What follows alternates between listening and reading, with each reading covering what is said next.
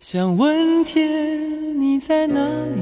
我不知道你在哪座城市，也不知道你是谁，心情好不好？你现在是不是一个人？有没有感到孤单？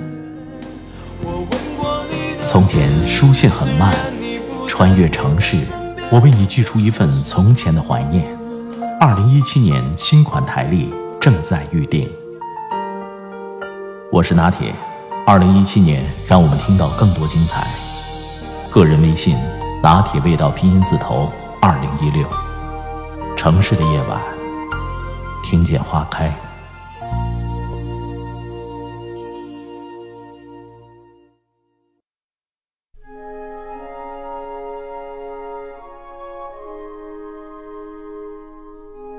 小时候，我妈对我讲的最多的一句话就是：“不要麻烦别人。”印象当中，有一次过年，亲戚给我一百块钱压岁钱，他硬是抢了下来，又塞了回去，后来又狠狠地教训了我：“你拿了，我还得还回去，以后压岁钱给你也不能要，听见了吗？”这件事儿很多年过去之后，我都在脑子里。每当收到别人馈赠的时候，脑子就自动播放这个画面，忍不住就拒绝：“啊，不用，不用，不用，太麻烦了。”但我觉得特别幸运的一件事是，我遇到的朋友们都特别能懂我，都会主动的跟我说：“你看，又来了，你千万不要怕麻烦我，有事就跟我说，啊。”我这才慢慢发现，原来大部分人就是这样相互麻烦的。比起绝不麻烦他人，彼此麻烦才是人情社会更正常的一件事儿。麻烦是人情。我和一个朋友第一次见面，约好了地点。我出发后不久，他就跟我发短信说，他一会儿还有事儿，能不能换到离他更近一点的地方？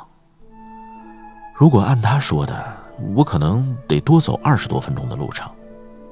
我答应了，可心里还是会嘀咕。第一次见面就这样麻烦别人，这样的朋友能交吗？可后来我发现，他不怕麻烦别人的原因，是因为他真的特别直爽，从来不会拐弯抹角。每当他遇到什么好吃的，买到什么好东西，他都会主动的向我要地址，一定要快递给我。一来二去，我们竟然比其他朋友聊天见面的次数更多，友情也是突飞猛进。很快就知道了彼此的喜好，而且聊天也能比其他人聊得更深入。我问他：“你说你是怎么修炼成这样的情商的？”他说：“因为我父母就是这样的人，从我懂事的时候，我们家一到周末就经常宾客满座，我妈从来不觉得麻烦，做好一大桌子菜，笑呵呵的招呼大家。”然后那个时候就经常收到父母的朋友、同学从各地捎回来的土特产。原来情商真的有家族遗传，很多人认为这样的人都是天性热情开朗，但从他身上我发现，不怕麻烦不是一种天性，而是一种好的思维。认识琳琳以后，我看到关于美国国父富兰克林的一段小故事。有一次，他很想和一个议员合作，但这个议员是很出名的高冷，很难接近。后来他知道议员有一本绝版的西式图书，于是就询问议员能否把这本书借给他看两天。议员同意了。接下来他们再见面的时候，他主动和他聊起了这件事儿，还表态希望富兰克林以后不用怕麻烦他。富兰克林把这次麻烦事件归结为一条简单的原则。那就是，曾经帮过你一次忙的人，会比那些你帮助过的人更愿意再帮你一次。像琳琳这样的人，他们能够和更多的人结交，有着更深层次的交往。正是因为早早懂得了这条简单的原则吧，反而活得特别坦荡，好的、坏的、喜欢的、不喜欢的都可以直说，大家反而不用猜来猜去的，增加沟通成本，而且你不需要担心。他对你那么好，拿什么来还？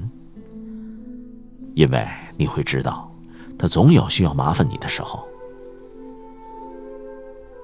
你为什么那么怕麻烦别人？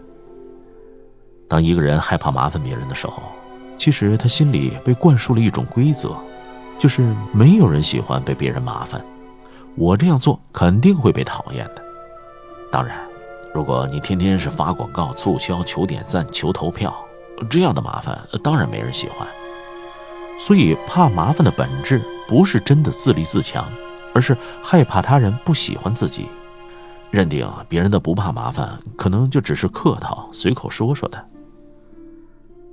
在过往的那个年代，确实有很多情况，比如小时候去一些亲戚朋友家做客，作为小孩子，你都能听得出来，那句“常来坐坐，常来玩”，哪句是真心的，哪句是客套话。我其实特别理解。因为那个年代物质还不丰富，家里来了客人会增加平时的花销。普通家庭如果省吃俭用惯了，确实没办法经常主动邀请朋友们。而且那个时候大家都不需要那么多的信息资讯来源，按部就班的工作生活、结婚生子，真需要帮忙的事情，顶多也是找兄弟姐妹解决。可现在不同了，城市那么大，如果没有朋友，你融入这个世界的时间要缓慢很多。如果没人可麻烦，这个城市对你一定是冷冰冰的、没有人情味的，而且是待不下去的。我每次回老家，常常看到他们因为哪个朋友搬家需要帮忙，哪个朋友结婚需要帮忙而急急忙忙离席。虽然他们自己的时间被这样的事情占用了很多，但有时候会真心的羡慕。那种一人有事儿都来帮忙的感情。当年我对深圳这个城市从陌生到熟悉，正是因为有了一群不怕麻烦他们的朋友。即便现在说一声我要回去了，也都不用愁没地方住。虽然我更喜欢住酒店，不想打扰朋友的家人们，但这样的一声招呼就足够令人觉得暖心了。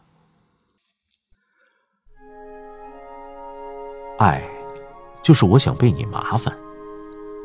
回头想想，那些和朋友们最难忘怀的一些记忆，很多都和麻烦有关。至今还记得，有一次生病，朋友给我打包带来了一碗热乎乎的鸡肉粥，那是我吃过的最暖的一碗粥。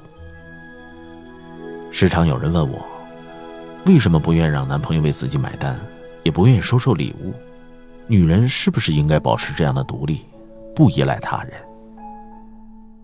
麻烦，不代表依赖。